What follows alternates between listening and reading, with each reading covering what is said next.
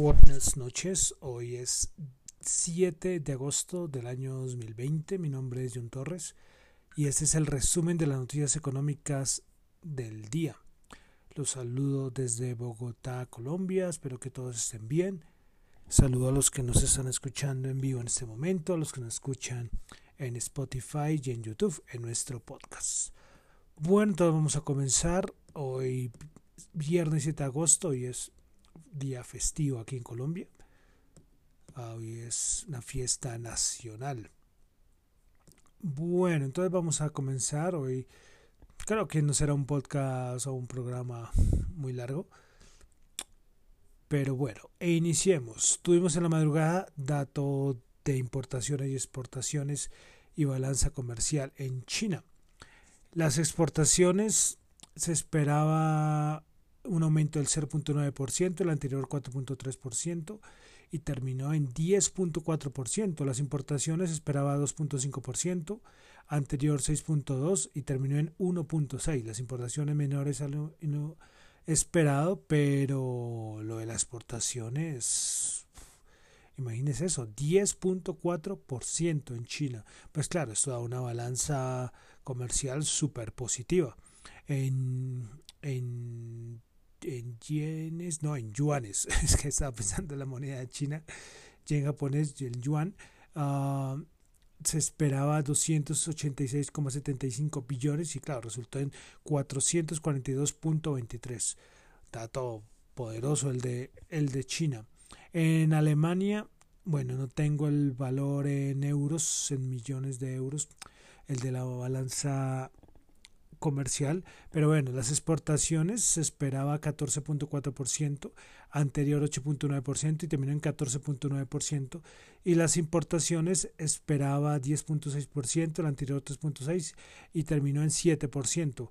Ah, también las, las exportaciones no subieron tanto respecto a lo esperado, pero sí de 14.9 a 14.4 a un 0.5% a favor de las exportaciones y esto da una balanza comercial positiva. Bueno, sigamos a Estados Unidos, que era como lo importante el día de hoy. El dato de empleo, que es un dato que a mí me importa mucho, pues creo que la razón principal por la cual hoy les dije ayer que iba a grabar el podcast.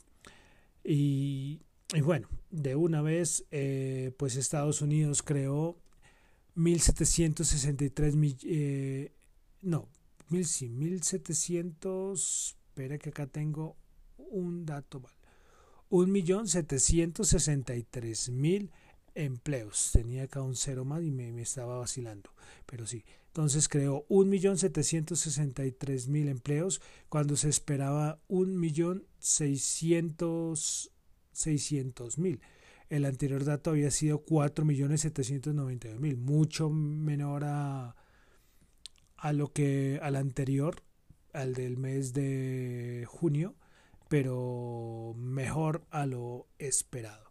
Y entonces la tasa de desempleo, la tasa de desempleo se esperaba una tasa de desempleo del 10.6, la anterior 11.1 y resultó en 10.2%, pues eh, la tasa de desempleo mucho mejor, eh, los puestos de trabajo creados también mucho mejores, pero lógicamente esto tiene un asterisco.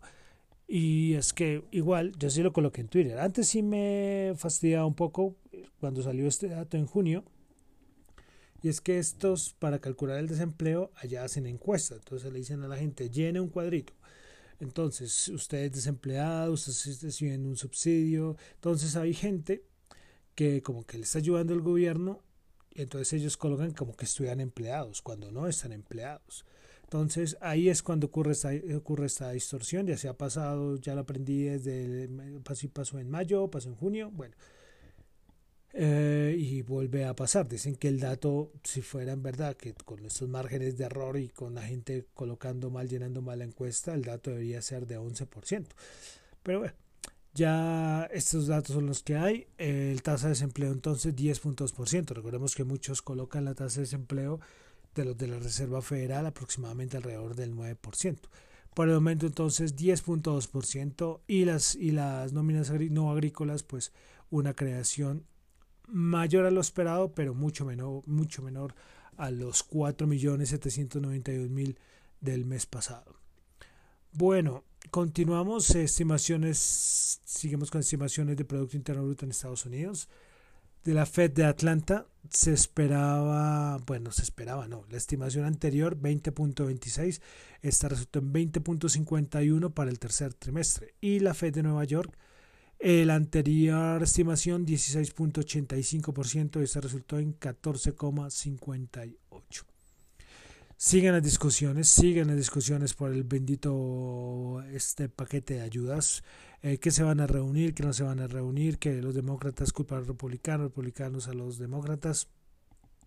Eh, bueno, hoy un corresponsal de la CNN eh, dice que el principal discrepancia para los republicanos, o sea, la principal discrepancia que hay entre republicanos y demócratas es de una diferencia de un billón de dólares. Quienes piden un billón de dólares, uh, la diferencia es porque los demócratas piden mucho más para las ayudas estatales. Entonces, esta es la gran diferencia, esto es lo que tiene lo que tiene dividido a todos, o sea, porque Schumer, que es el representante demócrata, dice que los republicanos ellos no no, no quieren subir la cifra y los demócratas dicen que, que ellos no están dispuestos a negociar. Entonces, eh, muy complicado esto. hoy la Casa Blanca, una fuente de la Casa Blanca, dice que entonces a este paso Donald Trump va a tener que ejercer y ejecutar algunas órdenes propias, eh, unas órdenes ejecutivas propias para que esto pueda desarrollarse, o sea, algo tienen que hacer, pero la, la situación no está fácil. No he revisado, como le digo, eso cada cinco minutos estoy revisando y aparece, aparece algo nuevo, pero entonces no sé qué va a pasar. De verdad no sé, se supone que ya hoy era el plazo, que Munich fue el que dijo, si no, si no se concreta nada el viernes en la noche, eh, Donald Trump va a, ejercer, va a ejercer unas órdenes ejecutivas para, para, que esto, para que esto funcione. Bueno, todavía no se ha acabado el día y recordemos que ayer salió noticias como hasta las 11 de la noche, creo que fue, que tuvimos noticias al respecto. Bueno, entonces seguiré pendiente, seguiré muy pendiente y se lo seguiré colocando en, en Twitter todo lo que lo, lo, nuevo. El problema es que colocan tantas cosas, una fuente dice una cosa, otra cosa la otra cosa, bueno. Pero bueno, sigamos con las disputas que hay entre China y Estados Unidos, que también es otra cosa que, que en la madrugada y a cada minuto eh, China, como les dije, China salió a responder que no estaba de acuerdo eh, con las sanciones a WeChat y a, a WeChat y a TikTok. TikTok dijo que ellos no estaban incumpliendo nada, no estaban haciendo nada ilegal, que ellos no le estaban dando ninguna información al Partido Comunista Chino. Eh, hoy Tencent, que es la, la, dueña de la empresa desarrolladora de muchas aplicaciones y videojuegos y es la dueña de WeChat, estaba bajo en bolsa, alcanzó a bajar como el 10%, porque claro, todas estas restricciones y baneos son tremendos. Pues bueno, hoy también el Tesoro de Estados Unidos eh, confirmó que sancionará a la líder de Hong Kong, Carrie Lam, por su papel en la Ley de Seguridad Nacional, diciendo que que Carrie Lam, pues que como que dejó que se ejecutara esa ley de seguridad nacional y entonces es como si estuviera a favor de, China. Entonces Estados Unidos también va a sancionarla. Bueno, esto, esto sigue, esto seguirá y, y, no sé hasta qué punto, no sé hasta qué punto va a seguir esto. Eh, hoy también decía que China, hoy salió una noticia que parece un poco lógica, pero que China no estaba a favor de que Trump fuera reelegido presidente. Creo que esto es algo como muy lógico por todo lo que ha pasado, no solamente este año, sino lo que lleva pasando. Es que lo de la guerra comercial con China, recordemos que esto no es de este año, esto ya lleva más de, no sé si ya dos años. Pero entonces, pendientes, pendientes de esto, todo el fin de semana estaremos a ver qué cosita nos sorprenden y qué noticia nueva tendremos. Eh, otra cosita interesante es que la otra semana, creo que la otra semana, eh, Biden, Joe Biden va, que es que en este momento va ganando por encuestas y todo esto, va ganando las elecciones de los Estados Unidos, así de claro, en las encuestas. Pues él todavía no, él todavía no ha dicho quién va a ser su pareja para la vicepresidencia y muchos están muy pendientes de esto, entonces estaremos ahí como eh, con los ojos y bien abiertos para ver quién va a ser la pareja vicepresidencial de Biden. Puede haber sorpresas y tras de que al mercado no le gusta mucho que Biden sea el favorito para ganar las elecciones, una fórmula vicepresidencial muy antimercado en el sentido de que colocar un montón de impuestos a las empresas. Bueno, alguien que estuviera muy en contra de Wall Street, más o menos, esto también no creo que le guste mucho al mercado. Entonces creo que la otra semana que Joe Biden va a decidir su pareja vicepresidencial. Bueno, entonces pasamos a los mercados. Hoy en Colombia, vamos a dejar Colombia casi nada porque como es día festivo aquí en Colombia, entonces poca cosa. Pero entonces pasamos a los mercados. Eh, vamos a resaltar tres cositas, tres noticias importantes. Y es que hoy hubo un accidente en la India. Al menos 17 muertos tras partirse un avión en dos cuando aterrizaba al sur de la India. Pues esto era un, avión Boeing, creo, bueno, no tengo acá la... Sí, un avión Boeing 737-800, que es el modelo, uno de los modelos anteriores al 737 MAX. Hoy Boeing también dijo que empezó entonces a averiguar qué fue lo que, lo que pasó en el accidente. Hoy la acción de Boeing bajó el 1.2%. Bueno, otra noticia, esta es una aerolínea, Delta, le ha pedido a sus tripulantes de cabina que se tomen la baja, es decir, que sí, que se tomen la baja. Está un sinónimo, pero creo que se entiende claramente que tomen la baja laboral sin pagar o sin cobrar o que reduzcan sus vuelos para evitar miles de despidos. Uh, bueno, eh, Wildcard, que hace rato, hace varios días no funcionaba Wildcard, todos los días de Wildcard, ya muy conocidos, pues hoy a esta película eh, salió que un que un ex ejecutivo de Wildcard resultó muerto en Filipinas y están en la investigación.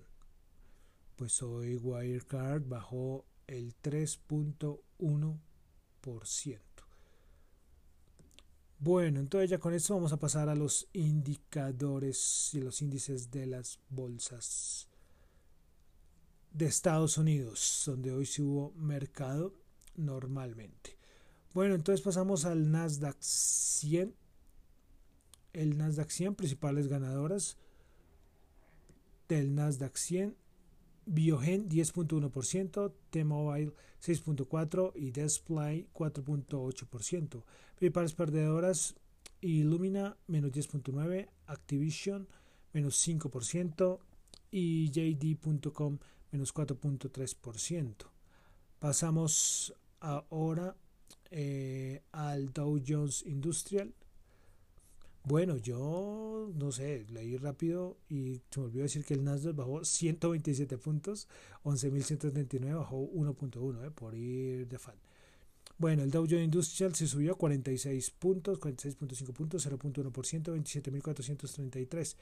Principales ganadores del Dow Jones, American Express 3.3, Traverse Company 3.1 y Raytheon Technologies 2.2%. Principales perdedoras Apple menos 2.4, Microsoft menos 1.7. Y lo digo con ese tono porque es muy raro verlas entre las, principales perdedoras. Y Boeing menos 1.2. Cayendo Apple y Microsoft, eh, el Dow Jones alcanzó a terminar en positivo, lo cual no es muy, no es muy común. Bueno, pasamos al SP500 que subió 2 puntos, 0.06%, 3.351 puntos. Prepara ganadoras Biogen 10.1, UPS 7.8 y HOTS Hotel, HOTS Hotel 6.8, 6.8%. Prepares perdedoras Illumina Inc. menos 10.9, Fleetcorn Technologies menos 8.5 y Fortinet menos 6.1. Hoy no hay bolsa de valor de Colombia porque hoy tuvimos mercado cerrado. Petróleo 44.6, la referencia Brent, bajo 0.5, WTI 41.5, bajo 0.4. Oro, que hoy se tomó un respiro, 2036, bajó 28 dólares la onza. Bitcoin 11.622, bajó 153. Vamos a ver si, si el Bitcoin el fin de semana eh, tiene algún movimiento, que recordemos que las criptomonedas si no cierran, eso sí son 24/7 de lunes a domingo.